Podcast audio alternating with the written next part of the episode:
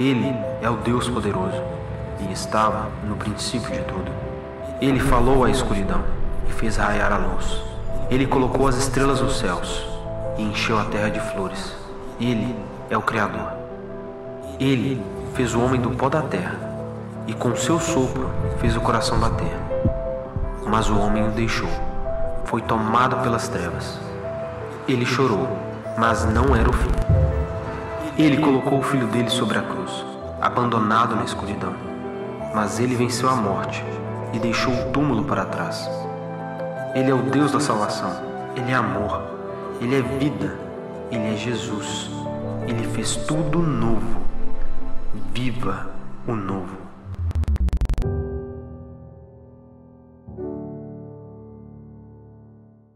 Nós estamos chamando Vivo Novo de nosso slogan. Nós tentamos resumir em três palavras o que significa fazer parte da rede.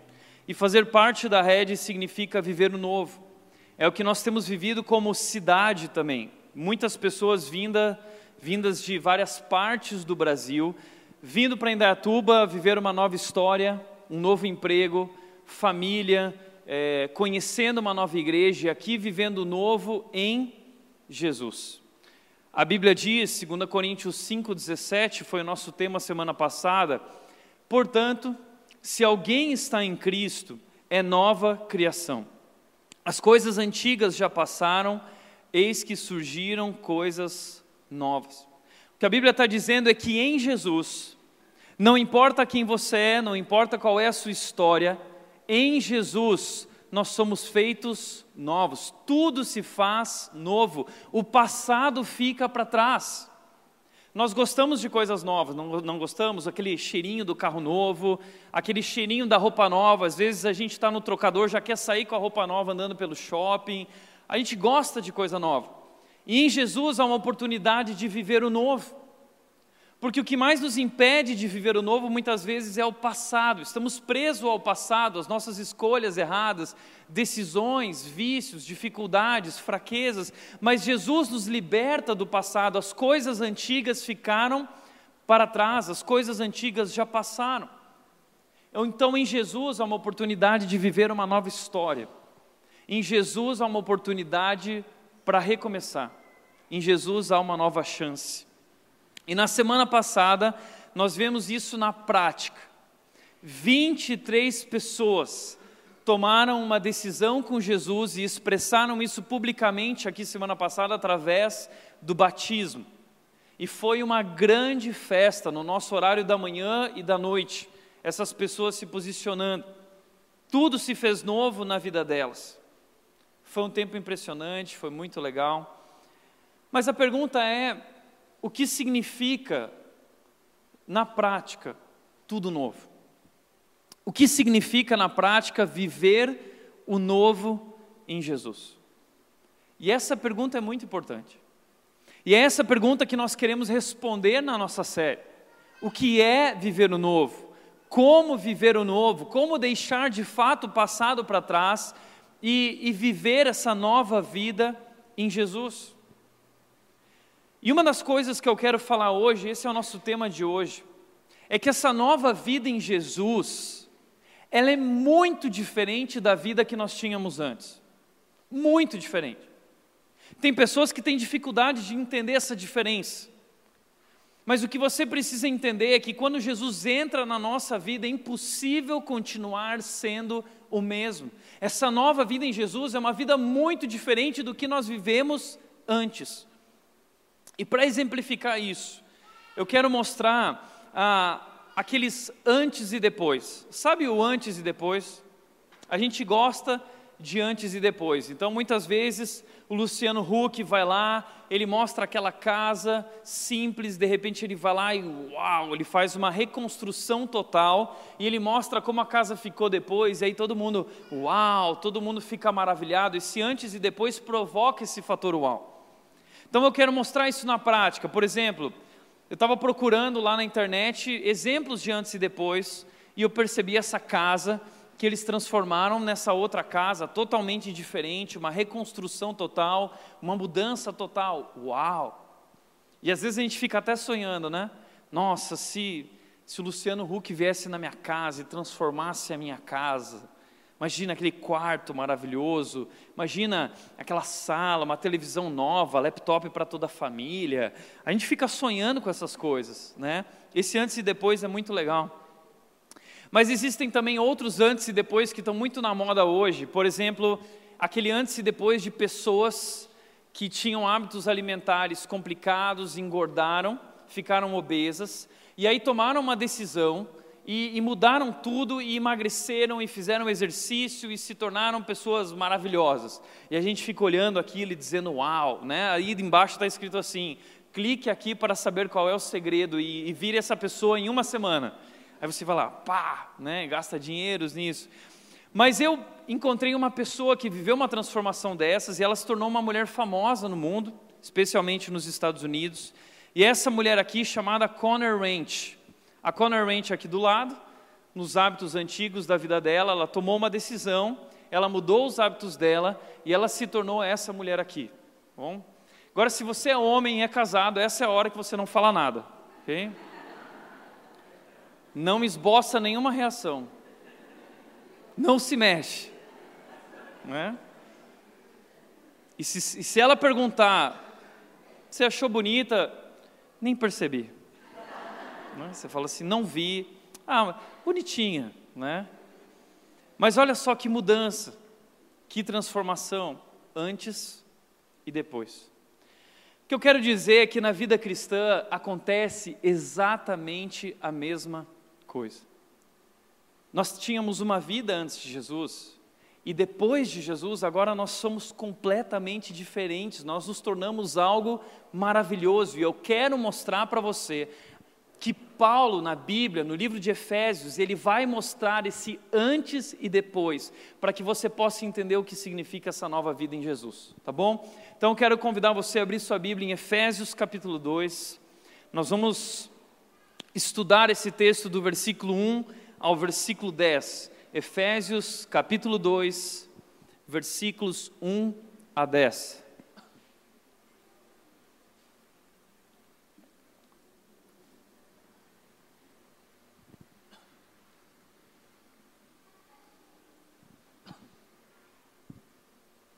E Efésios capítulo 2, eu quero chamar a sua atenção para o versículo 1 e os versículos 1 a 3 vão mostrar para nós como nós éramos antes. Qual é o nosso antes? Quem nós éramos sem Jesus, ok? O texto diz o seguinte: vocês estavam mortos em suas transgressões e pecados, nos quais costumavam viver. E o primeiro retrato do nosso antes é que nós estávamos mortos. Se você quer ter uma imagem de quem você era sem Jesus, quem são as pessoas que não conhecem Jesus? A Bíblia diz que são pessoas que estão mortas. Uau, mas Tiago, peraí. É, talvez aquele cara que trabalha, que tem um bom emprego, e ele está indo bem na carreira dele, e ele tem a sua família, ele ouve isso e ele diz: Não, Tiago, como assim? Eu não me sinto morto. Que história é essa de que eu estou morto? O que significa isso? No início de tudo, nós vimos isso semana passada, Deus formou esse mundo perfeito e Deus tinha um plano perfeito. Não existia o mal. Muitas pessoas perguntam: ah, mas por que, que o mundo é assim? Bom, o mundo não era assim, Deus não criou o mundo assim. Então, por que o mundo se tornou assim? Se tornou por causa de uma decisão errada do homem. O ser humano tomou uma decisão errada, o ser humano desobedeceu a Deus. Deus tinha um plano e Deus disse: siga o plano. Mas se você não seguir o plano, certamente você morrerá. A consequência da desobediência do plano perfeito de Deus seria a morte. Deus criou o homem para viver uma relação de amor com ele, e que o homem vivesse uma relação de amor e de obediência a Deus, mas o homem decidiu não seguir a Deus, seguir o seu próprio plano, o seu próprio caminho, do seu próprio jeito. Isso é a desobediência, e a Bíblia diz que o resultado dessa desobediência, o resultado do pecado é a morte é a consequência. Então, essa morte é uma morte espiritual. Nós vivemos hoje em um mundo que é um mundo muito físico. Costumo dizer que em Dayatuba tem quatro coisas: igreja, você vai passando por Indaiatuba, você vai ver muita igreja, você vai ver muito crossfit e academia, tá bom? Aí você vai ver lá uma hamburgueria e uma barbearia, e um açaí do lado, ok? Cuidado para sua casa não virar uma barbearia, tá bom? Tudo hoje é barbearia, mas tudo hoje é crossfit, tudo hoje é academia. Nós valorizamos o físico. Mas nós não, como seres humanos, nós não somos apenas físico, nós temos um espírito. Nós temos uma alma. E a Bíblia diz que esse espírito está morto, a nossa vida espiritual, a nossa vida espiritual na qual nós nos relacionamos com Deus, porque Deus é espírito. E o nosso espírito morreu. O nosso espírito está desconectado de Deus, nós não conseguimos mais ouvir a Deus, nós não temos mais um relacionamento com Deus. E essa morte não é só uma morte espiritual, ela é uma morte eterna. Nós fomos criados para viver eternamente e o seu espírito, a sua alma viverá eternamente, mas ela pode viver eternamente com Deus ou eternamente separado de Deus. E o que esse texto está dizendo é que nós estávamos separados de Deus, condenados eternamente, mortos. Romanos 5,12 diz, portanto, da mesma forma como o pecado entrou no mundo por um homem, e pelo pecado a morte, assim também a morte veio a todos os homens, porque todos pecaram. Todos pecaram, todos estão mortos. Então, para você ter uma ideia, nós somos tipo Walking Dead, entendeu? Nós somos tipo zumbis, espiritualmente mortos, mortos eternamente, e essa condenação um dia trará morte física também para nós. Nós não fomos criados para a morte, é por isso que a morte é tão estranha, é por isso que a morte dói tanto, é por isso que a morte machuca tanto. Nós não fomos criados para isso. A morte é consequência de, da, de uma decisão errada, de desobediência ao plano perfeito de Deus. Mas por que isso? O texto diz por causa de suas transgressões e pecados, desobediência. O que significa isso? A palavra transgressão traz a ideia de tropeço. Nós tropeçamos. A ideia de transgressão é que aquele pecado de existem limites, vocês ultrapassaram o limite, vocês passaram da zona de segurança, vocês passaram, ultrapassaram o plano de Deus, vocês desobedeceram. A ideia de um pecado, a ideia de, de algo que é, que é visível, você vê a pessoa ultrapassando, a transgressão é como se fosse um hematoma, a, a, a transgressão é como se fosse uma ferida aberta, todo mundo vê aquela ferida. Agora, a ideia de pecado, aqui a palavra martia, ela traz a ideia de algo mais interno. Se a transgressão é algo visível, o pecado é algo mais invisível, algo mais interior, é uma inclinação que nós temos para o pecado, é a maldade dentro de nós, é como se fosse um hematoma. A ferida está lá, mas é uma ferida interior, que nos faz viver essa vida, viver pecando. Nós, nós começamos a desobedecer constantemente, essa é ideia do texto. Por isso, o texto diz: vocês estavam mortos em suas transgressões e pecados, nos quais costumavam viver. O que significa essa palavra costumavam viver? É a palavra no grego peripatel que dá a ideia de andar ao redor. Essa ideia significa vocês começaram a andar ao redor do pecado, andar ao redor da desobediência. O mal, a maldade se tornou o estilo de vida de vocês. Então, a partir do momento em que o pecado entra no mundo com a desobediência do ser humano, o ser humano cria um estilo de vida baseado na desobediência. É uma cultura de rebeldia, é um sistema oposto ao sistema de Deus. Nós vivemos nesse mundo, é por isso que o mundo é mau, é um mundo que está morto. Nós estamos andando sobre um cemitério e dentro de nós saem essas coisas horríveis. Às vezes eu falo para as pessoas que dizem: não, Tiago, sabe qual é o problema? O problema é a Globo. Não, Tiago, o problema é, são os jogos violentos. Não, o problema é o nosso coração. Nosso coração é um túmulo de podridão. E dali que sai todo o mal. E nós criamos um estilo de vida baseado na maldade. É o que nós temos visto por aí. Nós sempre queremos sair ganhando. Em tudo.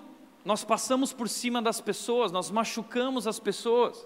Eu mesmo vejo isso na minha vida, quantas vezes eu machuco a minha esposa por palavras que eu falo, por não saber ouvir ela direito. Nós vivemos essas lutas interiores no casamento, nós vivemos no trabalho, são lutas o tempo inteiro. Nós precisamos admitir: existe algo de errado com a gente. Desde o momento em que a criança nasce, ela já nasce com aquele dedo voltado para a tomada. É, é uma inclinação para o mal. Nós criamos um estilo de vida baseado na desobediência. Então, antes nós estávamos mortos, mas não somente mortos, nós nos tornamos escravos. Escravos do quê? Diz o texto: quando você seguia uma presente ordem deste mundo, nós nos tornamos escravos do mundo. E por mundo, entenda a ideia de um sistema que funciona e nós vivemos sob o jugo desse sistema. Nós assumimos o padrão de vida que o mundo dita.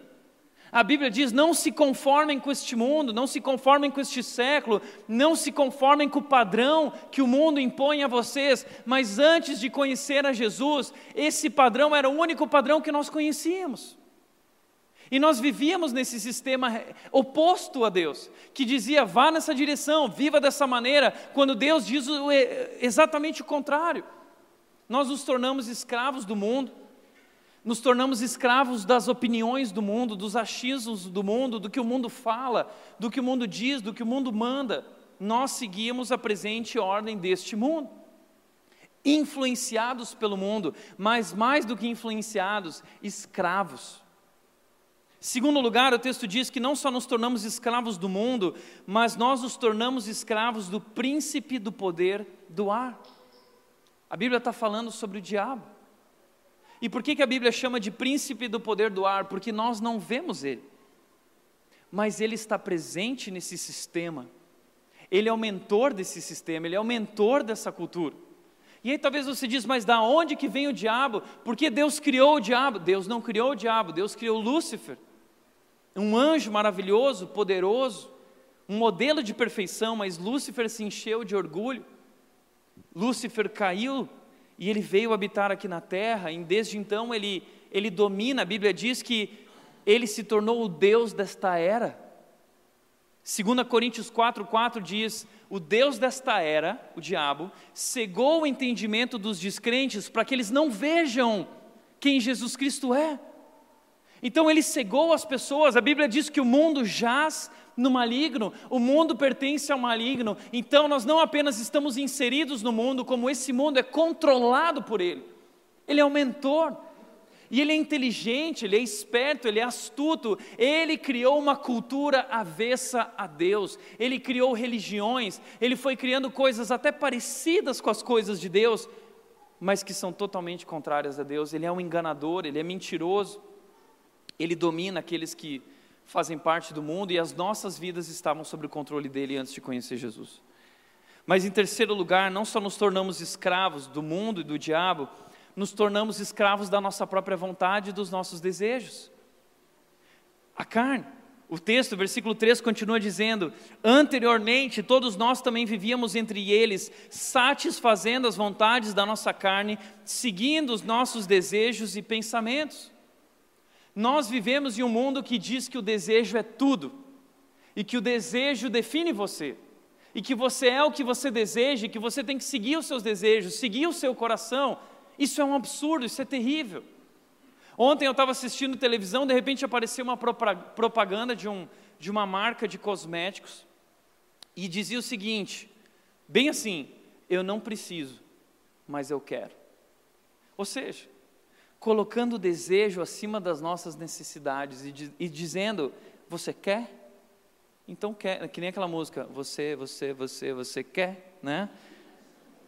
O que, que o pastor anda ouvindo, meu Deus? Mas nós nos tornamos escravos dos nossos desejos.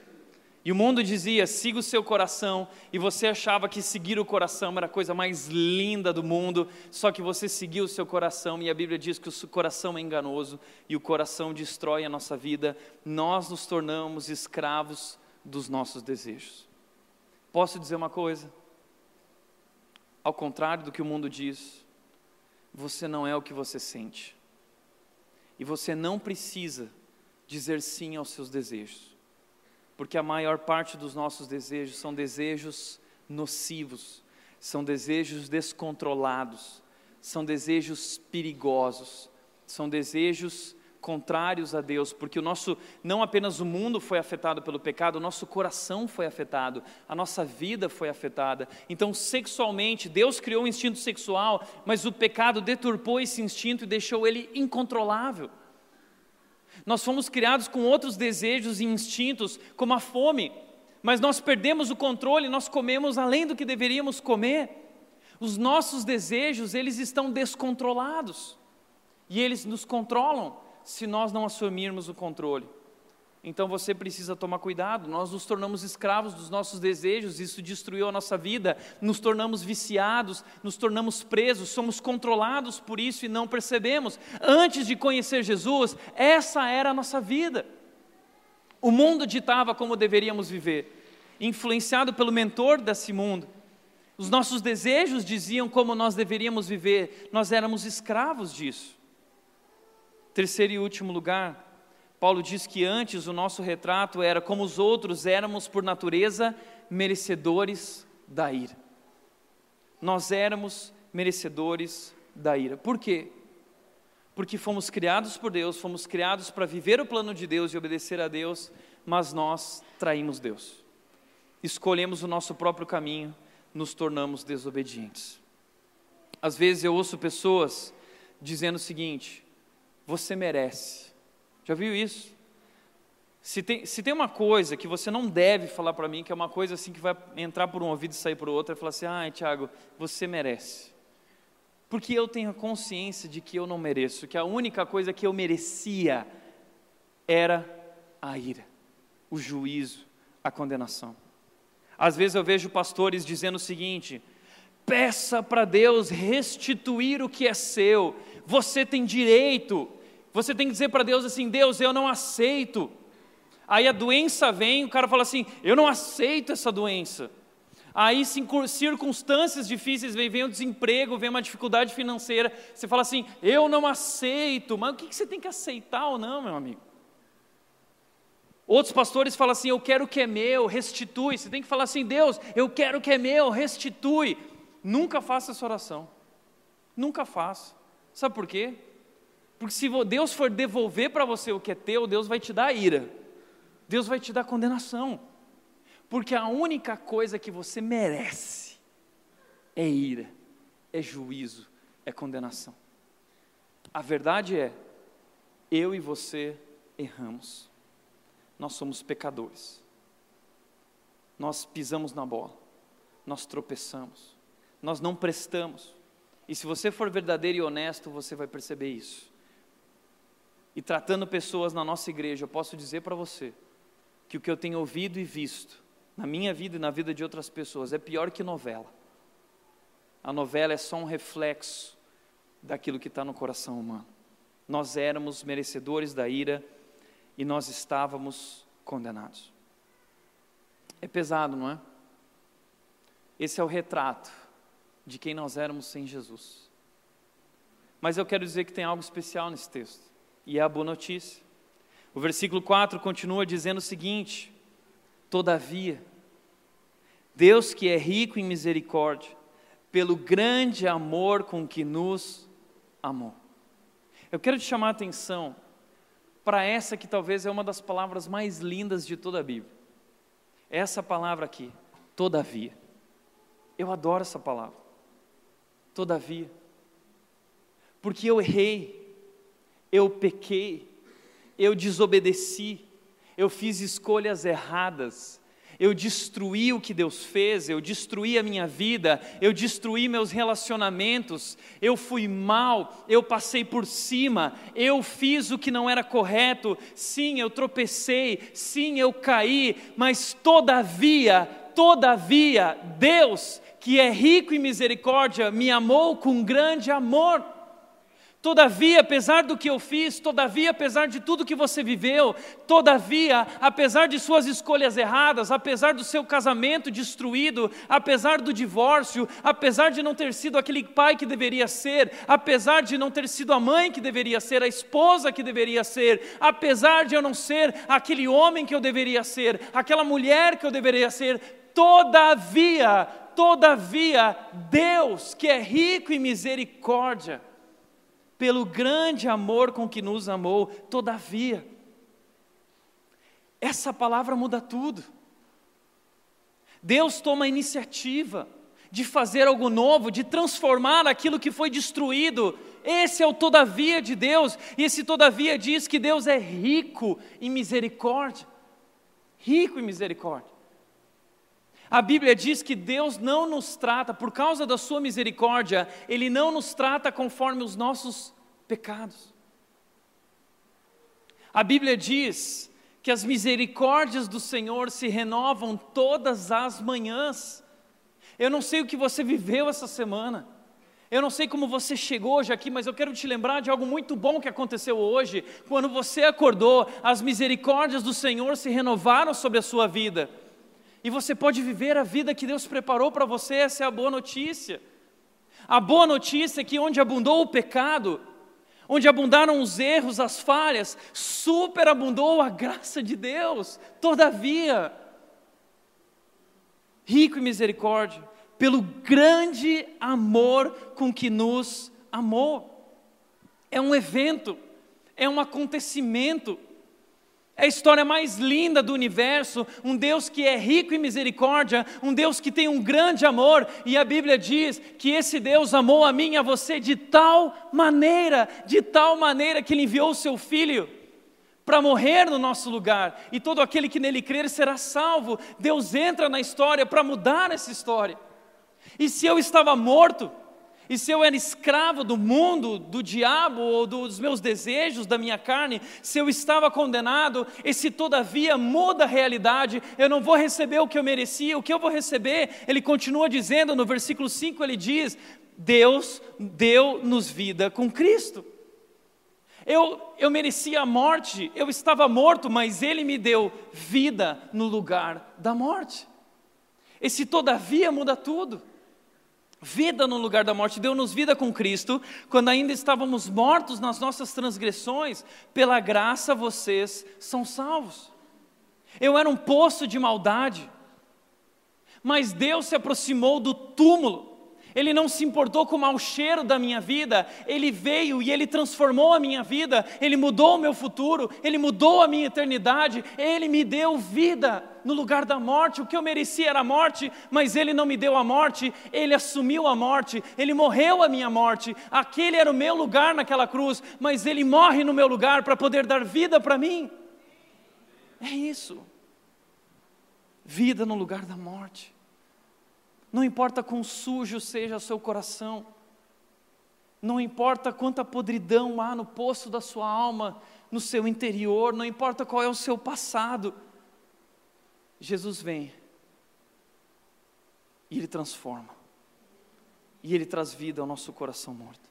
Segundo lugar, se todavia diz que Deus traz liberdade no lugar da escravidão. Eu estava morto, eu era escravo, mas agora Ele me traz liberdade no lugar dessa escravidão. Versículo 6 diz: Deus nos ressuscitou com Cristo e com Ele e nos fez assentar nos lugares celestiais em Cristo Jesus.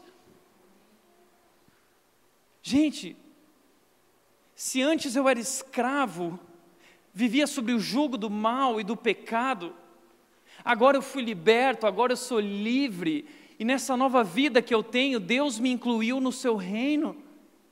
Deus, eu não sou mais escravo, agora eu sou chamado para participar daquilo que Jesus fez. Eu fui ressuscitado com Cristo, ou seja, a Bíblia diz que o Espírito que ressuscitou Jesus, esse Espírito está em mim. Nós fomos ressuscitados para uma nova vida com Cristo e Ele nos fez assentar nos lugares celestiais, participar de algo especial que Ele está fazendo, o seu reino.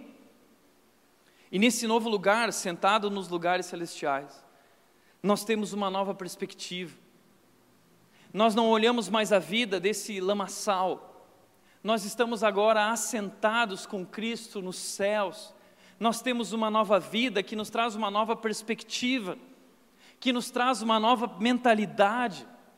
Nos traz novos pensamentos, nós não pensamos mais como o mundo pensa, nós agora temos uma mente que é a mente divina, a mente do céu, o Espírito nos faz entender, compreender, discernir as coisas espirituais e olhar para a vida com novos olhos. Agora a gente olha para o mundo com critério, agora a gente olha para a força do mal com critério, agora a gente olha para o nosso coração, para os nossos desejos com critério, a gente entende que não somos o que sentimos, que não somos o que o mundo diz que somos, que não somos a, a, a aquilo que o acusador diz que nós somos, agora nós somos livres, nós somos filhos de Deus.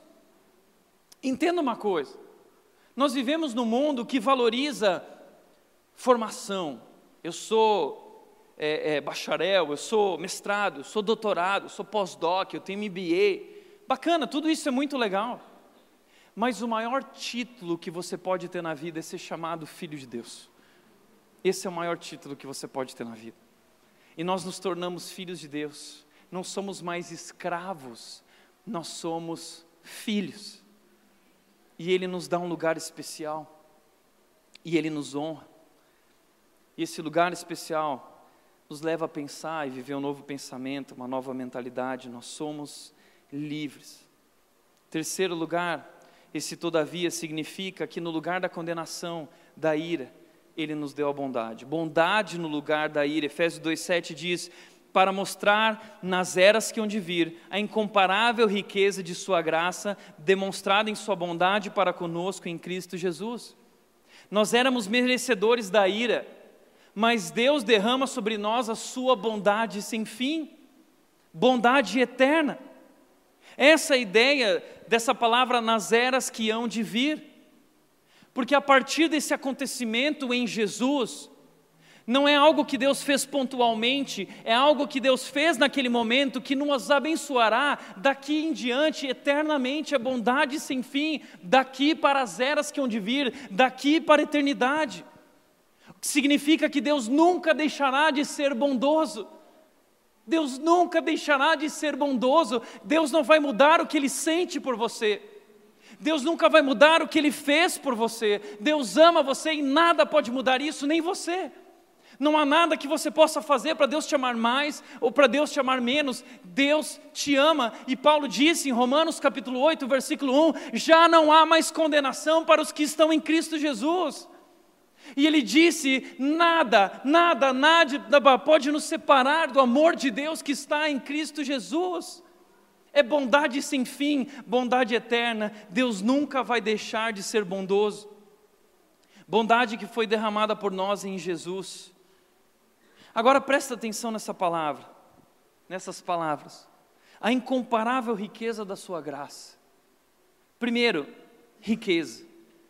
Ele está falando de riqueza. É, é, é, Deus vai derramar sua rica graça e bondade e amor sobre nós eternamente, todos os dias. Agora presta atenção na outra palavra antes de riqueza, imensura, incomparável. Incomparável riqueza. É graça derramada todos os dias, abundantemente. Misericórdia derramada todos os dias, abundantemente. Amor derramado todos os dias, abundantemente. Imensurável riqueza de Sua graça. Você já experimentou isso? Você entende o que é isso? Isso muda a nossa forma de viver, porque todos os dias eu acordo entendendo que a imensurável riqueza da Sua graça foi derramada e continua sendo derramada e será derramada por toda a eternidade sobre a minha vida. Eu sou amado por Deus e nada, nada, nada pode mudar isso. Que Deus, que vida, uma nova vida, é um todavia que muda tudo na história, o Deus que entra na história. E tudo isso demonstrado em Sua bondade para conosco em Cristo Jesus. Posso te falar uma coisa? Você não precisa orar para Deus te abençoar. Deus já te abençoou. Em Cristo Jesus. Deus já te abençoou. Eu vejo pessoas falando: ah, o melhor de Deus está por vir. Posso falar uma coisa? O melhor de Deus já veio. O melhor de Deus foi demonstrado em Sua bondade por nós em Cristo Jesus. O melhor de Deus está demonstrado aqui. em Jesus. Mas a partir desse melhor que foi derramado, que veio, que deu a vida por nós, se instaurou uma nova era. Então, a partir desse novo momento, eu sou amado daqui, daquele momento e eternamente Deus me ama, sua bondade nunca mudará. E como Davi disse no Salmo 23, versículo 6, ele diz: Sei que tua bondade e fidelidade me acompanharão por todos os dias. A palavra que ele usa ali é: correrão atrás de mim. A bondade de Deus vai correr atrás de você todos os dias da sua vida. Sabe o que isso significa? Deus não vai desistir de você. Deus não vai desistir de você. Você pode até desistir. As pessoas podem desistir de você, mas Deus nunca vai desistir. E todos os dias, o seu amor, a sua bondade vão correr atrás de você. E juntamente com Jesus, Efésios, no capítulo 1, anterior a esse, Paulo disse o seguinte: Bendito seja Deus, que nos abençoou com todas as bênçãos espirituais nas religiões celestiais em Cristo. Deus te abençoou com todas as bênçãos espirituais. Deus já te abençoou com todas as bênçãos espirituais que existem, inimagináveis. Tudo, tudo, tudo, tudo, Deus é capaz de fazer infinitamente mais. Ele derramou a sua infinita graça, imensurável graça, imensurável riqueza da sua graça. Nós só precisamos aprender a reconhecer isso e curtir isso e aproveitar mais isso todos os dias, reconhecer acordar e olhar para o sol quando ele nasce e, e agradecer que as misericórdias do Senhor se renovaram e, e ali está demonstrada o amor de Deus sobre a sua vida, todos os dias o cuidado de Deus, Deus está cuidando de você. Sabe por que nós oramos? Não é para que Deus cuide da nossa vida. Nós oramos para nos ver livres da ansiedade de achar que Ele não está cuidando. Ele está cuidando, Ele já derramou as suas bênçãos, você não precisa fazer nada para Deus te abençoar, Deus já te abençoou, você simplesmente agora precisa aprender a desfrutar de suas bênçãos, através das disciplinas espirituais, através da palavra, da oração, me conectar com Deus para desfrutar das bênçãos de Deus. E tudo isso, quer saber mais? Quanto custa isso? Não custa nada, é de graça vocês são salvos pela graça. Por meio da fé, nós cremos para a salvação. Mas é de graça, é pura graça. E o texto diz: e isso não vem de vocês, é dom de Deus, a própria, até a fé é dom de Deus. Tudo vem de Deus, tudo, tudo, tudo. Nós temos que ser gratos a Ele, é pura graça. E aqui na rede nós temos pregado essa graça. Muito. Nós temos pregado o Evangelho de Jesus. Jesus fez o que nós não éramos capazes de fazer, e não há nada que eu possa fazer para merecer a salvação. Eu nunca vou merecer. A salvação não é por obras, a salvação não é por algo que eu faço. Não, a salvação foi feita por Jesus, é totalmente obra de Deus. Tudo que eu faço é crer com o meu coração e eu sou salvo. Não há nada que você possa fazer. E aí as pessoas chegam para mim preocupadas. Mas Tiago, se é desse jeito, então essa graça, meu Tiago, isso aqui vai virar uma muvuca. O pessoal vai sair por aí fazendo tudo que é coisa errada, porque é graça, porque Jesus salvou, porque é salvação eterna, porque é para sempre, porque Deus nos ama. Sabe qual é o problema? As pessoas funcionam com a mentalidade da religiosidade. Eu tenho que fazer algo. Não, Tiago, não pode ser de graça, alguma coisa eu tenho que fazer.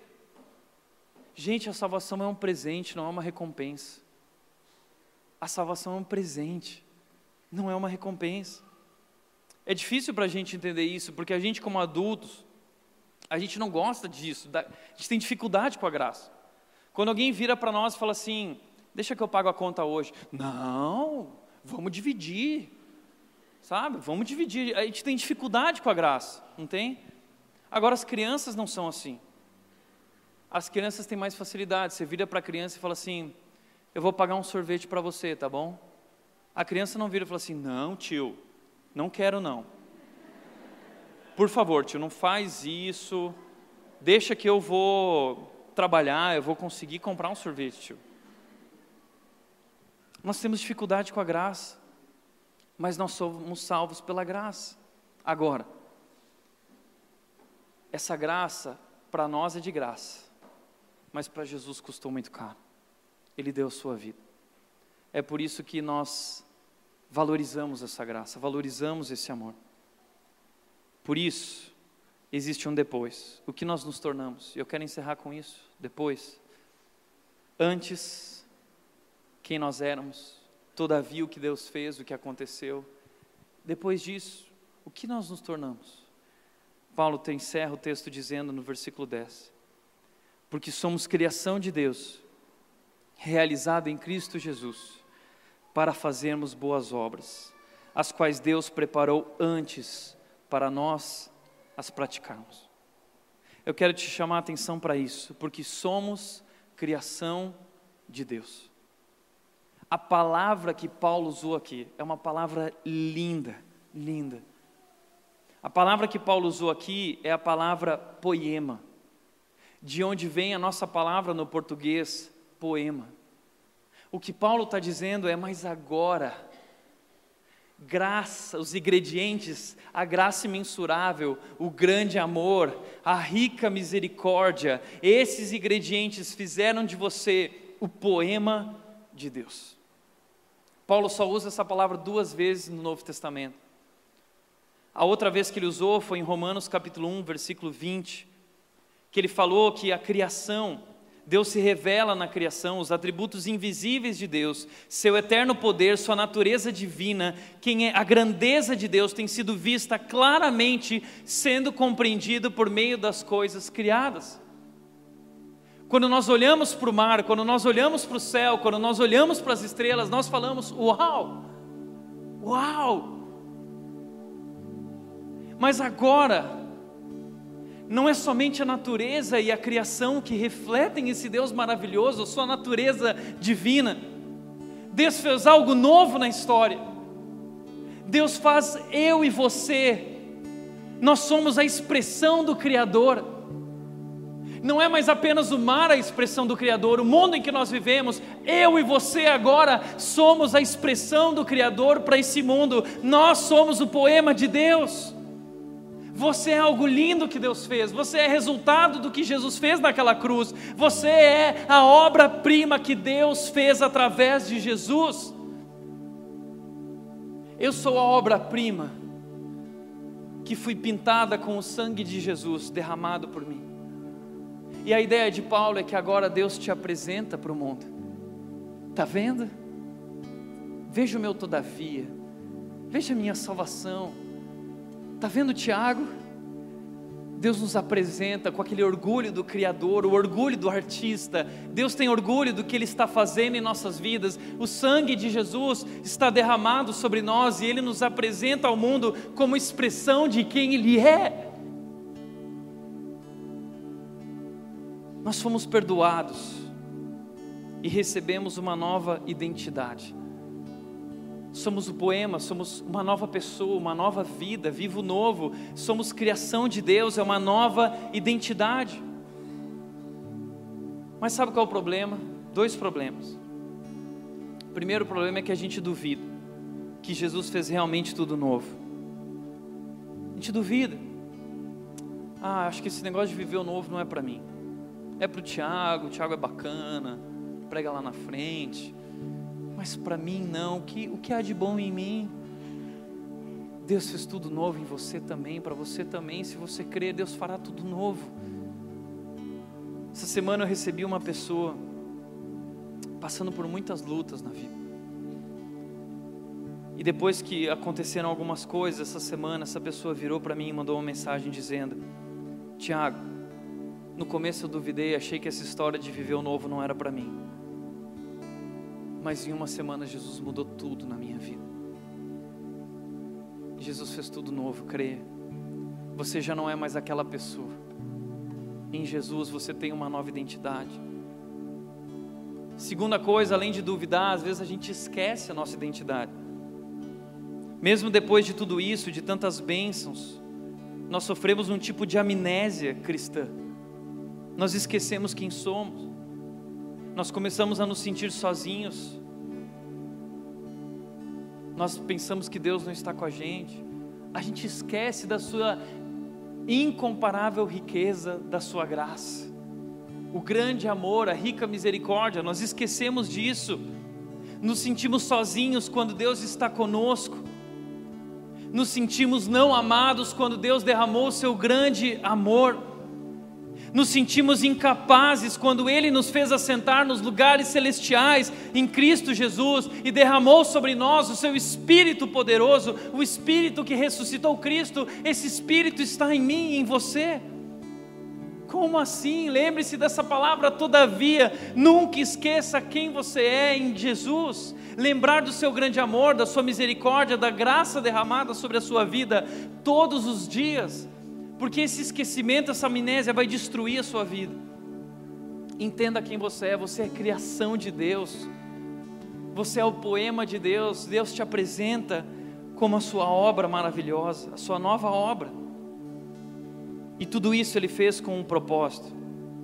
O propósito é que nós façamos boas obras.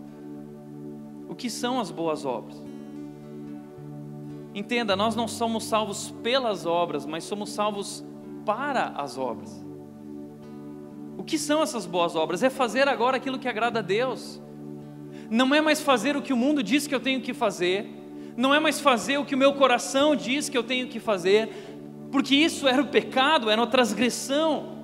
Mas agora então eu vou fazer o que Deus quer que eu faça, eu vou viver do jeito que Ele quer que eu viva. Deus tem um plano, e Deus deixou claro que são as boas obras, qual é a sua vontade, como nós devemos viver, como nós devemos amar, servir, fazer o bem.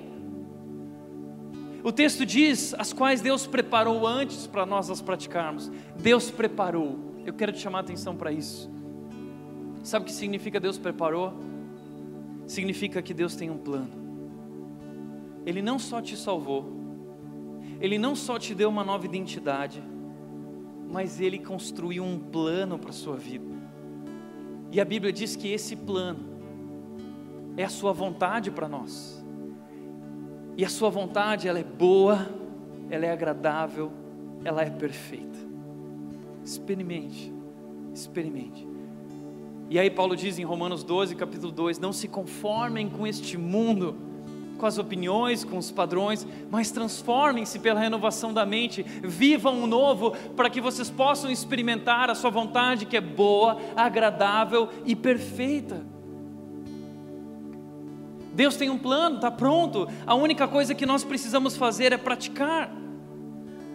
Nossa tarefa é praticarmos, vivermos essa nova vida, fazer valer o que Jesus fez naquela cruz, viver o novo de fato Entenda aqui a palavra que Paulo usa é a mesma palavra que ele usou no começo, peripatel, estilo de vida. Se antes o meu estilo de vida era transgressão e pecado, desobediência, agora o meu novo estilo de vida é viver a vontade de Deus. Eu vivo para Deus. É uma vida muito diferente da outra vida. Uma certa pessoa disse: Ah, eu gosto da rede porque lá pode tudo. Já ouviu isso? Ah, eu vou na rede porque lá pode tudo. Inclusive o pastor fala que ele não presta. Então eu gosto de lá porque por causa disso, ninguém presta. Agora o que a gente está dizendo aqui não é que a gente pode tudo. Sim, nós podemos tudo em Cristo, somos livres. Mas Gálatas 5,13 diz: Irmãos, vocês foram chamados para a liberdade, mas não usem a liberdade para dar ocasião à vontade da carne. Eu sou livre para viver a minha nova identidade em Jesus e praticar as boas obras, e eu sou livre para pecar também se eu quiser. Mas por que eu vou voltar a viver essa vida se isso não me fez bem? Se Jesus Cristo morreu naquela cruz por causa disso, para mim foi de graça, mas para Cristo custou muito caro. Então, se você continuar vivendo a antiga vida, se você não deixar o passado para trás, você não entendeu o amor de Deus.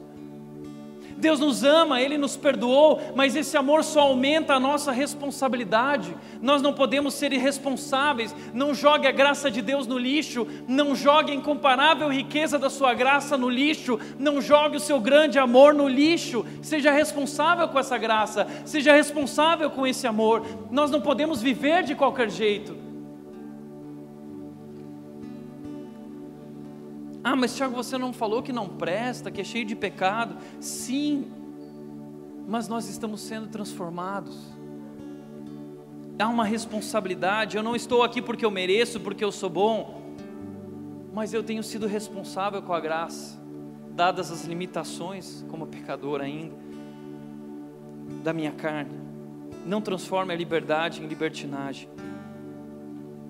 Há um novo padrão no falar, há um novo padrão no viver, há um novo padrão no se relacionar. Pastor Wayne Cordeiro, um havaiano, ele estava pregando, ele disse que ele estava viajando muito pelo mundo. Ele estava fora de casa e um dia a esposa dele chegou para ele e disse o seguinte: Amor, é, você está viajando muito. E eu quero dizer que eu amo tanto você, tanto você que mesmo que um dia você me traísse, eu te perdoaria, eu continuaria te amando. E aí ele diz: Uau, para muita gente isso seria oportunidade para, ah, agora então eu tenho passe livre, então agora eu posso trair à vontade. Não é isso que ela estava falando. E o que ele disse foi o seguinte: esse amor maravilhoso dela por mim, não me leva a traí-la, me leva a ser ainda mais responsável reconhecendo o valor desse amor, reconhecendo o valor dessa mulher. Então agora mais ainda eu preciso ser fiel. É assim que Deus trabalha conosco.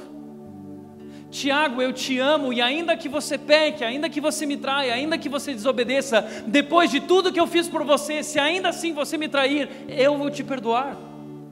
Eu vou te amar e eu vou continuar derramando a minha bondade sobre a tua vida. Mas é por isso que Paulo diz que esse amor nos constrange e nos leva a viver uma nova vida, uma vida para Ele, não mais para mim, para Ele. Esse amor constrange. Que amor? Que amor? Que Deus. Por isso está aqui o nosso antes e depois. Antes o nosso estilo de vida era desobediência, agora o nosso estilo de vida é poema. Nós somos a expressão do Criador a esse mundo. Deus nos apresenta como a obra, a sua obra Característica do antes era transgressão e pecado, a nova característica são as boas obras. A nossa influência antes era o mundo, a carne e o diabo, a nossa influência agora é Deus, é Jesus Cristo. Por isso, para refletir e praticar, diante do grande amor de Deus por você, qual será a sua resposta? Qual será a sua resposta? Não jogue o amor de Deus no lixo. Não jogue a imensurável, incomparável riqueza da sua graça no lixo. Para você foi de graça, mas para Jesus custou muito caro. Viva o novo. Segundo lugar, olhe para o mundo, a cultura e para o seu coração com critério. Dedique-se à vontade de Deus. Terceiro, lembre-se sempre quem você se tornou em Jesus. Viva a sua nova identidade com responsabilidade. Lembre-se, nunca esqueça, não duvide, não seja tomado pela amnésia de esquecer o que ele fez e quem você é a partir de hoje. Não se esqueça do amor maravilhoso de Deus. É por isso que a nossa esperança está em Jesus, é por isso que nós cantamos hoje aqui que tudo que sou é teu, porque nós entendemos o seu amor, porque nós entendemos a sua graça, a sua misericórdia, porque nós entendemos esse todavia, e a nossa esperança hoje está em Jesus, nesse amor, nessa graça, na sua salvação. E eu quero te convidar essa manhã a responder a esse Deus. Nós precisamos responder. Nós precisamos responder. E eu quero te convidar agora a louvar, a adorar a Jesus. Agradecer a Deus pela sua incomparável riqueza da sua graça demonstrada por nós, sua bondade eterna em Cristo Jesus. Amém.